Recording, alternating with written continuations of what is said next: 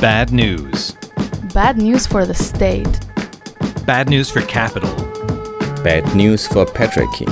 Bad news for all forms of domination.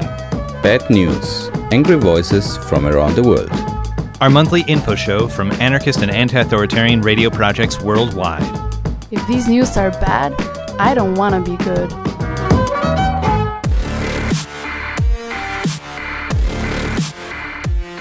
Welcome to the 57th edition of Bad News Angry Voices from Around the World, a commonly produced monthly show of the anarchist and anti authoritarian radio network. The June 2022 edition was put together by Luknja, an anarchist show on radio student from Ljubljana, Slovenia. In this episode, we will hear contributions from Luknja itself, A Radio Berlin, The Final Straw Radio, and from Free Social Radio 1431 AM. We begin the first half of the show with a piece by Črna luknja, which spoke with a comrade from the organizing team of the 14th edition of Balkan Anarchist Book Fair, that is to take place between 24th and 26th of June 2022 in Cluj, Kolozsvár, Romania. Then we will continue with a contribution from Anarchist Radio Berlin we will listen a part of a longer interview about Firestarter, a new anarchist crowdfunding platform from the Netherlands. The interview was made at the last anarchist book fair in Mannheim, Germany, and should be soon available in its complete form on the website of the A Radio Berlin. Thank you for the opportunity to talk about the 14th edition of the Balkan Anarchist Book Fair where you are all invited.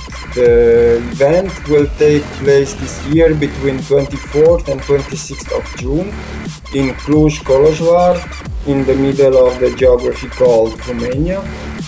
This is the first time when the when the book fair takes place in Romania, and it's a special edition as it was already postponed for two years because of pandemia. So we are really happy we can meet again in this context which is very important for the anarchist scene in the Balkan region, but also for the movement in Central Eastern Europe and beyond. Uh, we are living in times of crisis, surrounded by wars, the militarization of the society, climate change effects, and more and more ways of the right. So we have to find ways to oppose capitalism and uh, oppression with and in our communities outside the NGO systems, uh, corporations, and state institutions. Um, these issues are something we are facing and dealing with now in Romania as well. So, having here people who face the same issues will for sure give some new energy and ideas of action for the local movement. Um, together with groups and individuals active in autonomous anti-authoritarian scene. During the days of the book fair, we will exchange political ideas, tactics, and experiences which could strengthen our networks and the movements we are part of. Uh, we will discuss and educate ourselves on anarchist theories and practices through printed literature, books, zines, radical media, and debates on common issues we face in our uh, local context.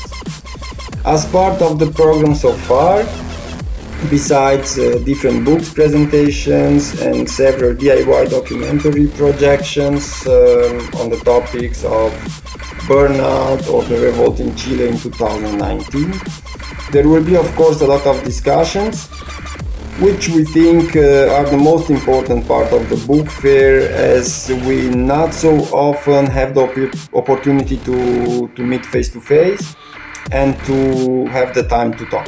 Um, one topic which for sure will be a lot discussed is the topic of uh, war and militarization of the Balkans.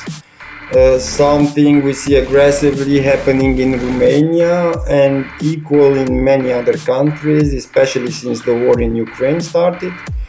Um, in the anarchy scene, this subject was already debated a lot, but I think uh, this will be a good opportunity to continue exchanging ideas and uh, finding ways to act together against militarization of our societies, against imperialism, and in practical solidarity with comrades in Ukraine, Belarus, and Russia, which are facing really hard times uh, at the moment.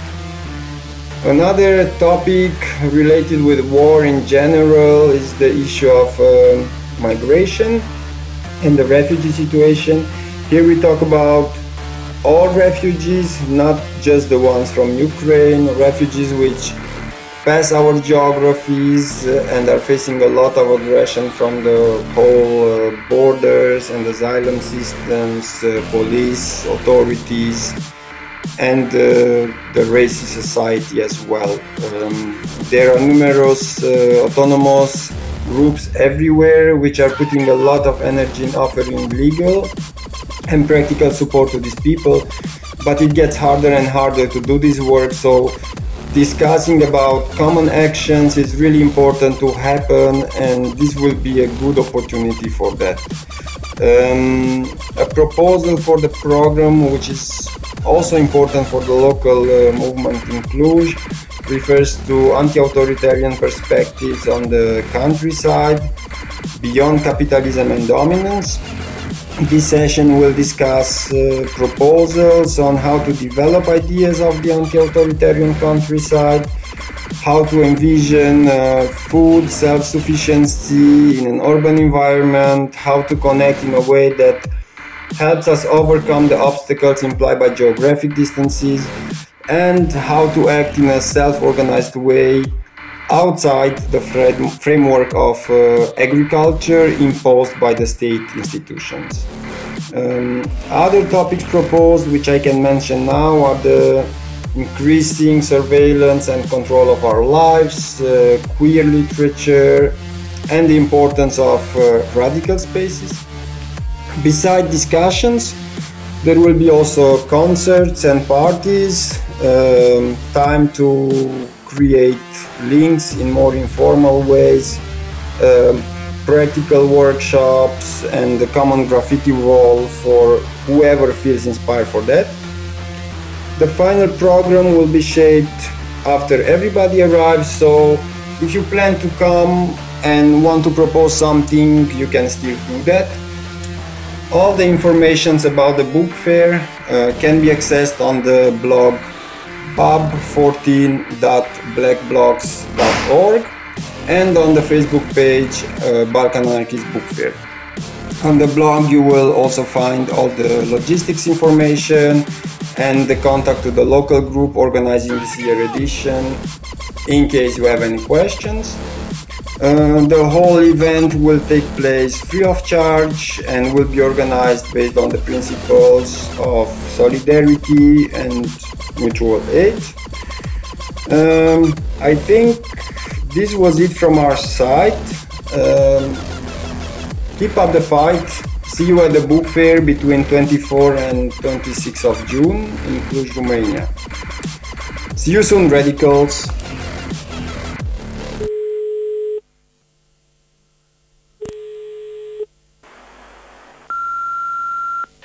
Poklicali ste Črno luknjo in njeno kontrainformativno mrežo.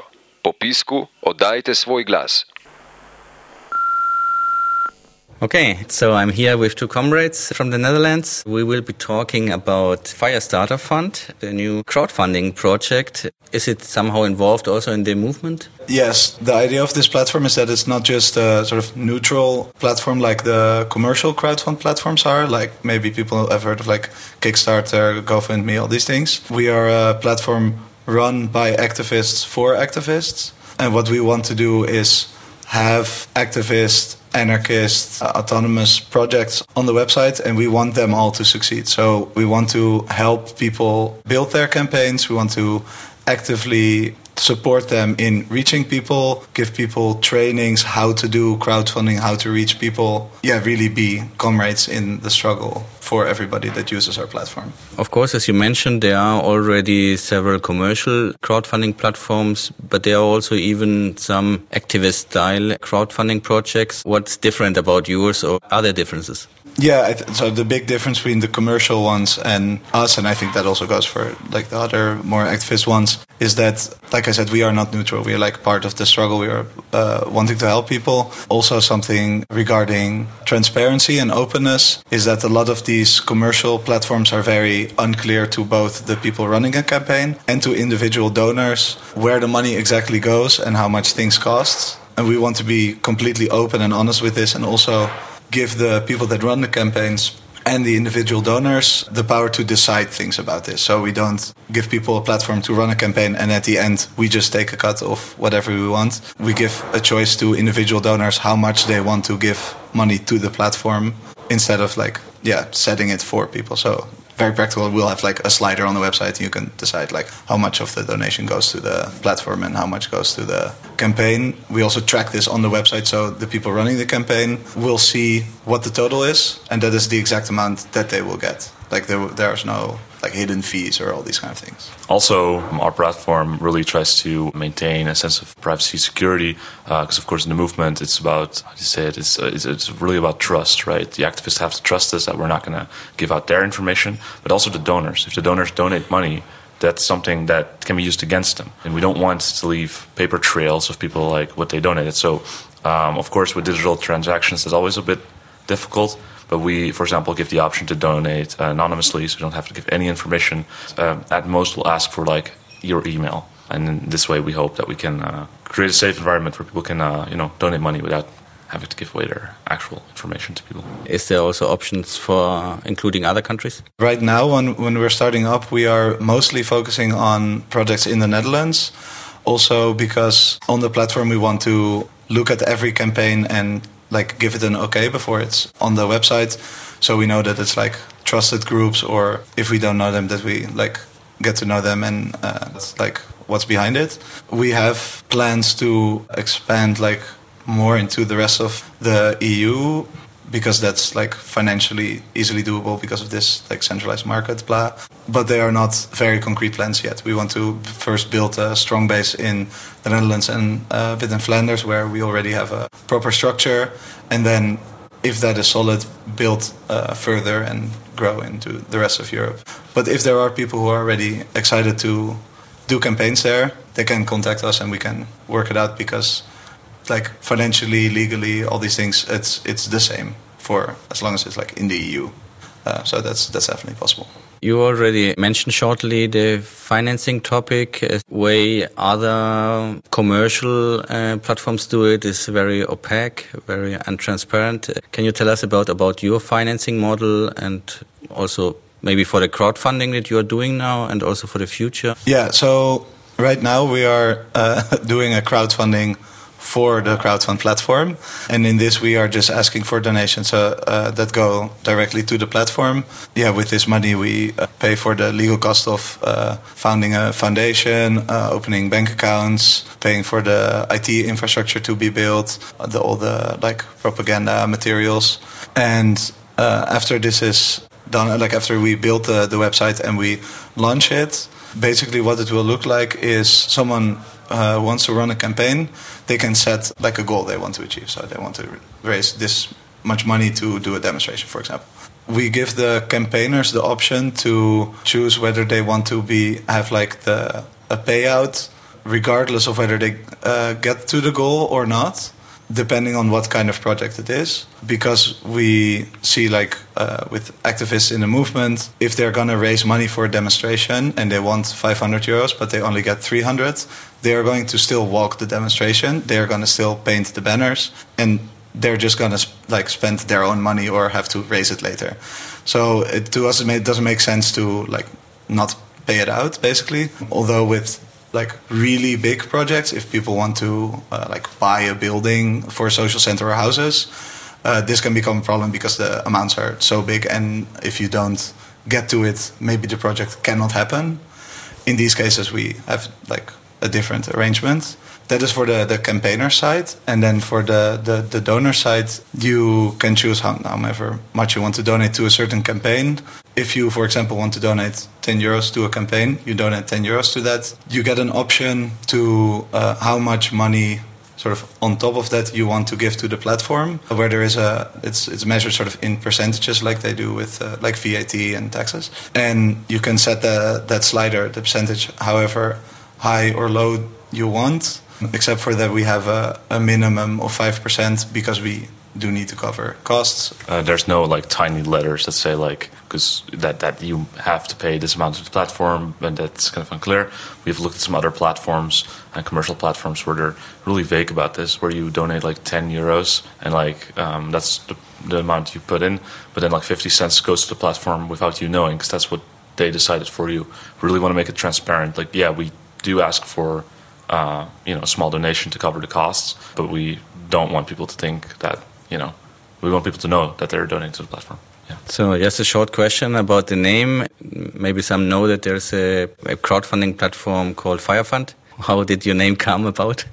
Well, we, we wanted to name it Firestarter for a long time. The runner up was I think it was Catapult, but in the end, like we we liked Firestarter the most because it's like sort of a pun on Kickstarter, uh, but then with a like more radical edge, and it also has a sort of a yeah, it's a sort of playful, funny uh, title. So the name of the collective was Firestarter, but because uh, the internet is weird, this this URL was already taken by a non-existent website. It's just literally a lorem ipsum website. So uh, we were looking for how to what like a good URL would be. So it became like Firestarter and yeah, it makes it a bit more confusing because Firestarter Fund.nl looks more like Firefund than just Firestarter.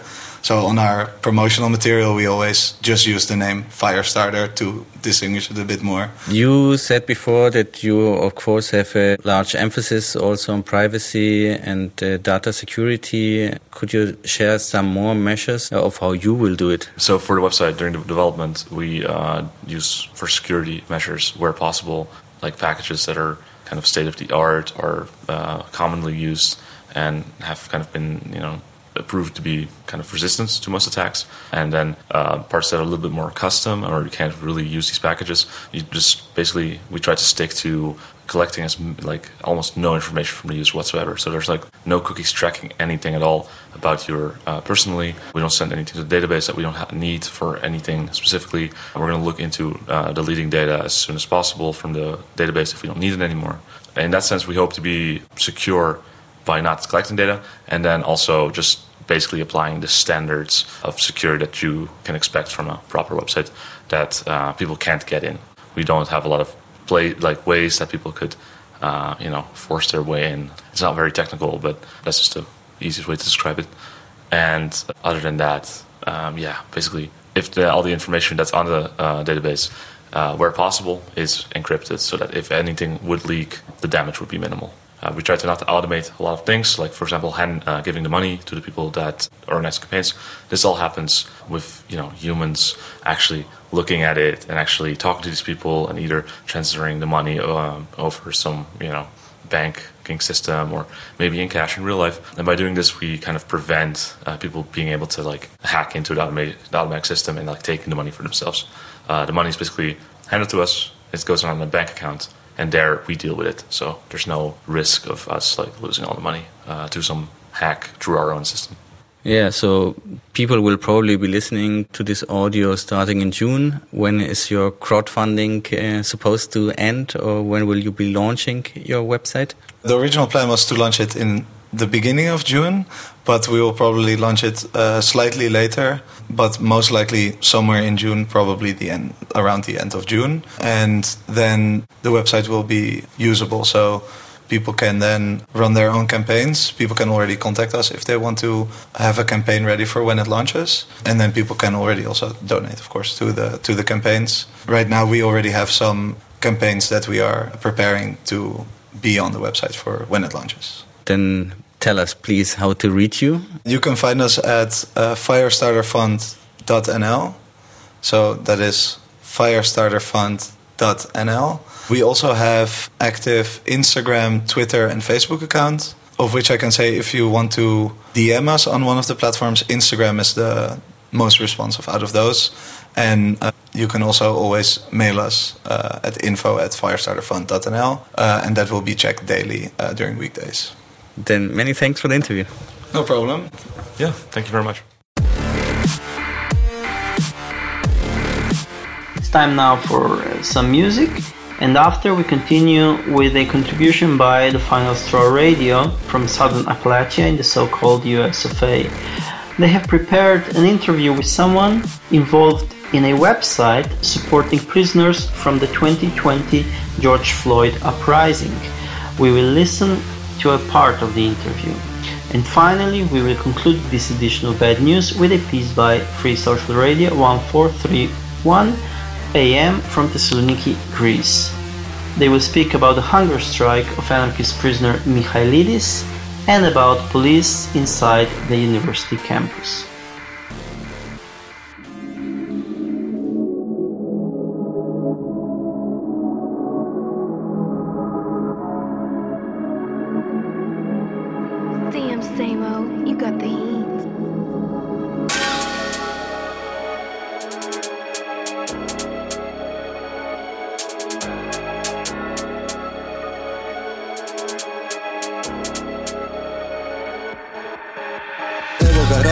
Trlja se na ku sjednicama ruskih tenkova. Šta ćeš sad sigurnost? U jednom je trenu nestala. Blesava bila arogancija Blesava bila iluzija. Da bumerang patnje neće dohvatiti nas. Pljas, pljas, pljas Ali stvarnost, ona je okrutna.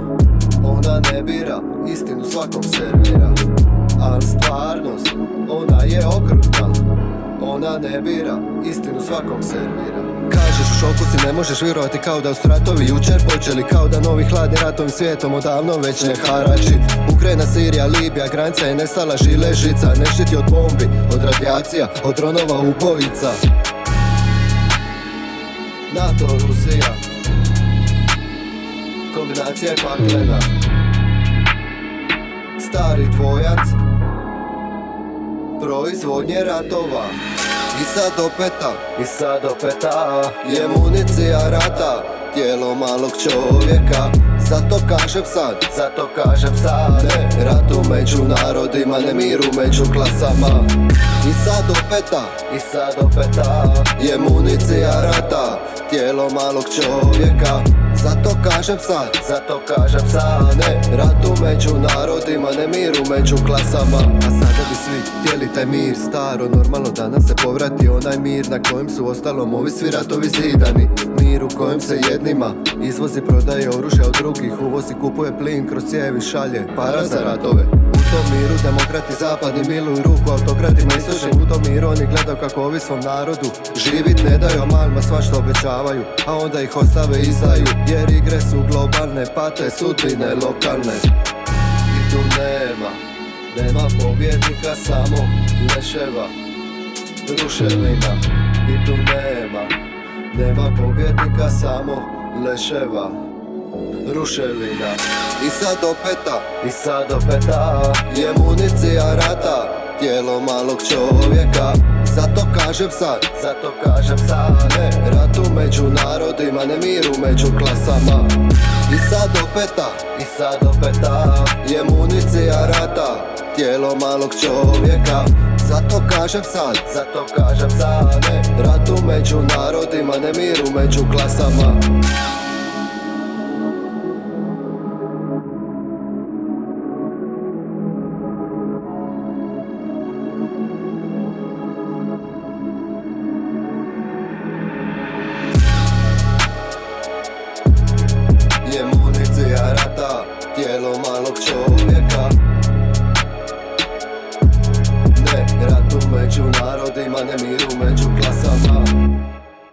This is the Final Straw Radio from the so called USA. And here's part of our interview we did with someone involved in the website supporting prisoners from the 2020 George Floyd uprising across the country. Uprisingsupport.org is run by a very, very small collection of people who basically came together because of the need and hadn't necessarily worked together before. Everyone has a background in anti-repression organizing and work and prisoner support, but there's been a lot of stuff that you know we've learned just by doing this website that you know we hadn't encountered before even with a lot of years of experience the website specifically is for people to find the information who are being held on charges related to the 2020 uprising across the US you know that's a that's a pretty big task the primary people who are up on the site at the moment are m- almost all federal prisoners because the federal system is a little bit easier to navigate in terms of finding people. State and county systems make the process much more difficult to track people from arrest to conviction and possible imprisonment. The way in which the website works is that there are some people on the site who have organized outside support campaigns, and that's where the information is drawn from. People in certain places that either had like an active organizing presence earlier in the uprisings who created support campaigns and support crews or leaned on already existing organizing um, in 2020 to create these kind of groups of people who are doing long-term prisoner support for people criminalized during the uprising and then the people who don't have those connections to prior organizing or don't have connections to a support campaign are on the site because we've reached out. We found our information through a variety of means. A lot of it's media. You know, we'll read read an article, note down someone's name, and then continue to try and follow their case. Um, and then once they are reachable in a in a in a system, usually the federal system, we reach out, explain what the site is, and ask if they want to be added to it. You know, those come with certain caveats, and we try and be clear about exactly who the site is geared towards. This the site is you know obviously geared towards uh, a left audience, and uh, we want people to be aware that you know when they put their information up on the site, it's going to get you know reproduced in places that are like primarily trafficked by like anarchists and radicals and leftists. It, it sounds pretty straightforward, but you know prison doesn't make it very easy to interact with people on the outside. So there's actually a lot of roadblocks to be able to do this. Um, just just tracking someone through the system is is fairly difficult. And then kind of the scope and scale of the amount of people that were criminalized uh, during the 2020 uprising, you know, into into 2021 the uprising was ongoing in a lot of places so we, we had to come up with a time frame and so you know we talk about the uprising itself in many ways going in you know from from May 2020 until the election. That's kind of our time frame that we talk about in terms of like uprising prisoners in an effort to kind of keep the site scalable, like keep it within our means, um, and to give some kind of like periodized context for what we mean by the uprising. Even though clearly there was many actions and the uprising continued past that point for many places. The heaviest sentences definitely came down at the federal level and that's that's pretty consistent with you know the scale of incarceration in the U.S. Also, I think in a, in a certain sense, it's really hard to say exactly how many people were arrested or charged you know but the number of charges that were initially set at the federal level was around 350 people at the state level you know the arrests themselves at kind of this like state and city level were in the tens of thousands and so partially because of the pandemic and some states really did limit the amount of people that they were actually sending to prison for like a brief moment. A lot of those folks ended up on in these kind of like incarceration situations, which is like a whole different topic. But um, the vast majority of the very serious charges, you know, when we're seeing convictions, and mostly what we're seeing is is pleas. You know, there's a extraordinarily high percentage of people in general at the federal level plead their cases out.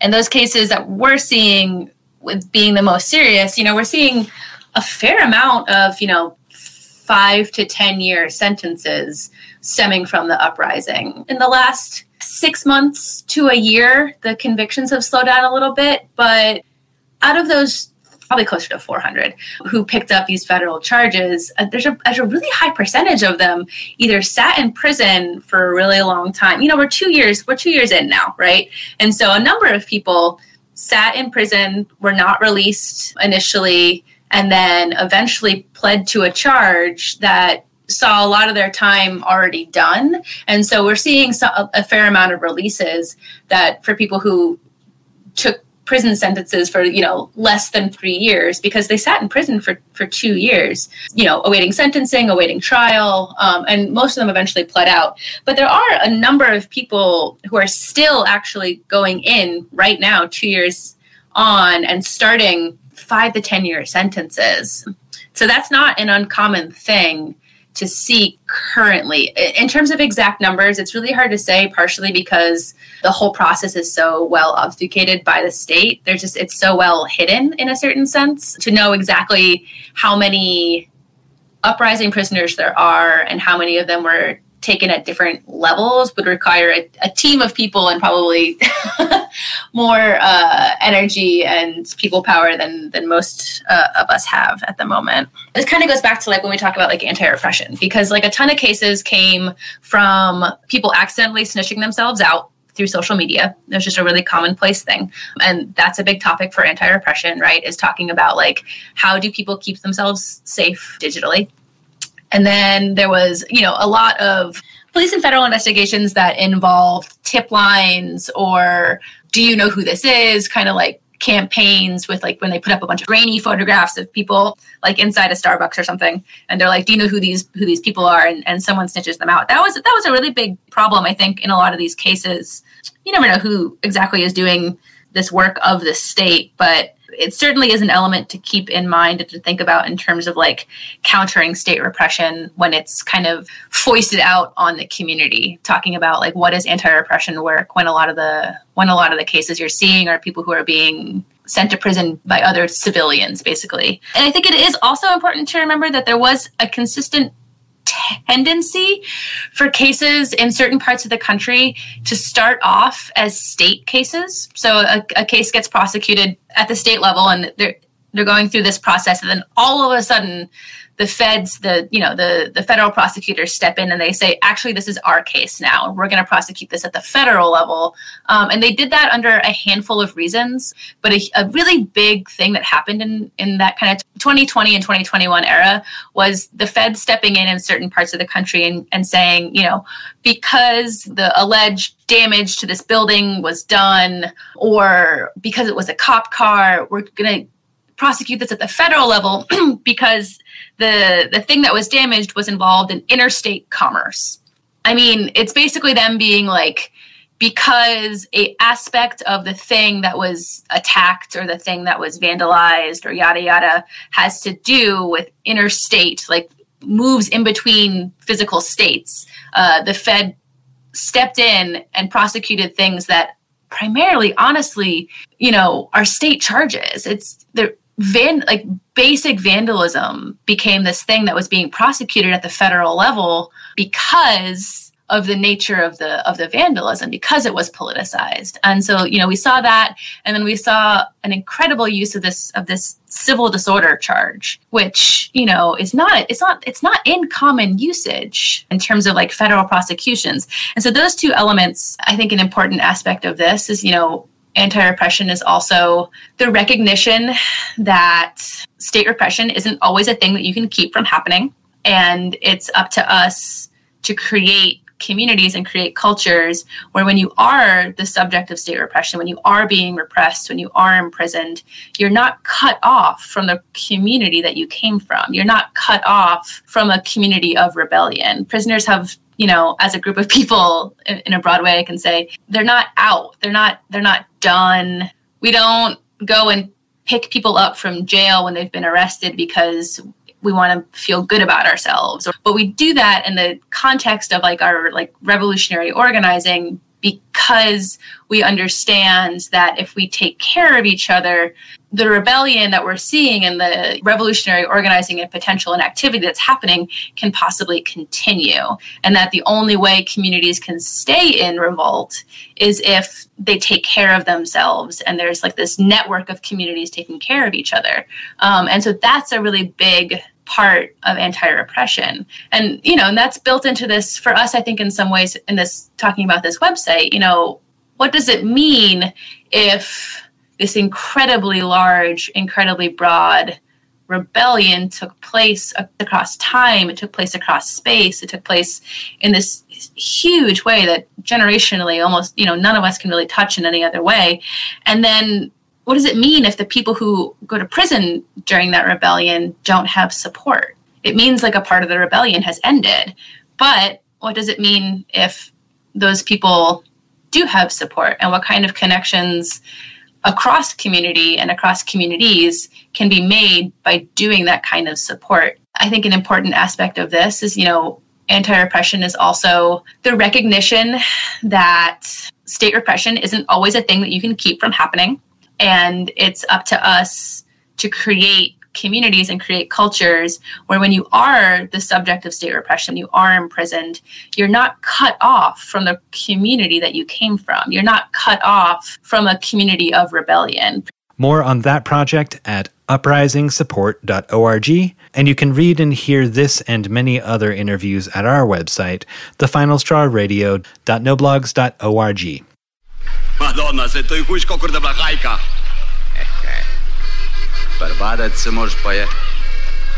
Ampak se tule ni nobenega reda, nobene discipline. Se sploh ne veš, kdo komandira. Vsak ima besedo. Na svobodo se pripravljajo, to je tist.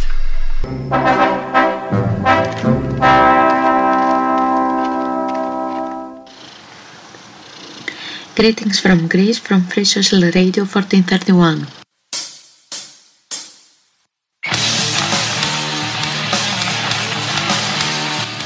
About the hunger strike of Yannis Michailidis. On the 23rd of May, the anarchist political prisoner Yannis Michailidis went on hunger strike to demand his freedom. Michailidis is in prison for over eight and a half years and according to the law, he has currently done the total of his sentences and should be let free.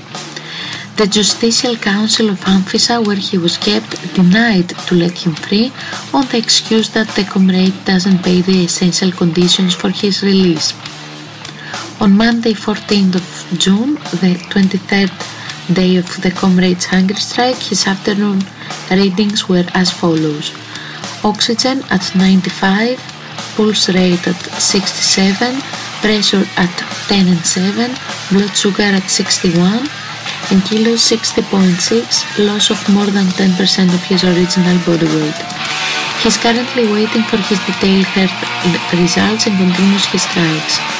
A lot of solidarity actions have taken place ranging from demos, banners, sprays and pencils around Greece to more direct action such as interventions to radio stations, the Bar Association of Athens, hunting clubs and even incendiary attacks to luxurious cars, renting or corporate cars from big companies, vehicles used by the Dean of the National Technological University of Athens, the General Postage, and to the office of the New Democracy of Pevkili Kobrysi.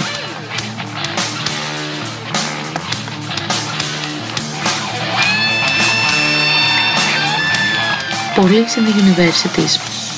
In spring of 2021, the Ministry of Education, in collaboration with the Ministry of Civil Security, passed a law called 4777 that is affecting all levels of education from kindergarten to universities focusing on the capitalization of research and the degradation of public schools.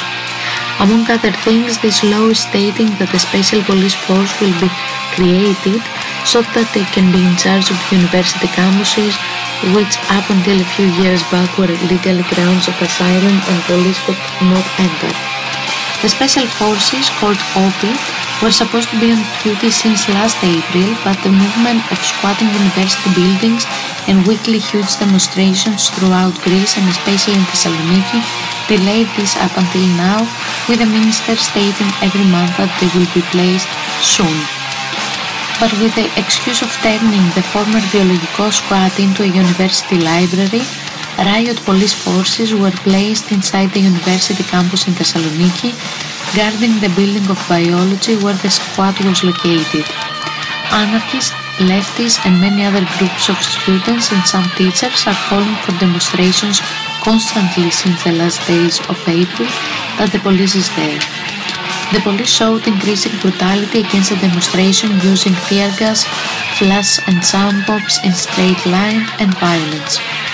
Many students were hurt with a more serious one a student from the athletic department that was hit with a bomb near his face, resulting in partial hearing and hearing loss and detachment of his upper jaw. The demonstrations are continuing as we are waiting for the special police force to take place any day now.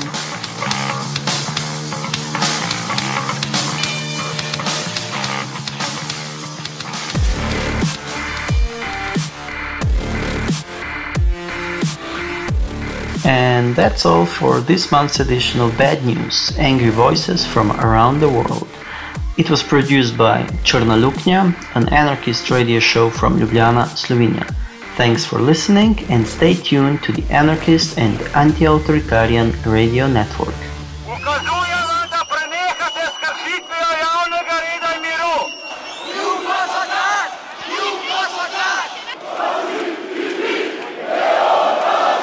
We're right in the middle of Syntagma Square right now. Police is behind me. Many police officers have been hurt. Men and women who are trying to protect democratically elected leaders. Bad news. Angry voices from around the world. Local anarchist and anti-authoritarian radio shows on one spot. Tune in every 15th of the month. More information on a-radio-network.org. To the gringo! Revolution! And to the revolution! What's a revolution to you? To kill the bosses and take their money.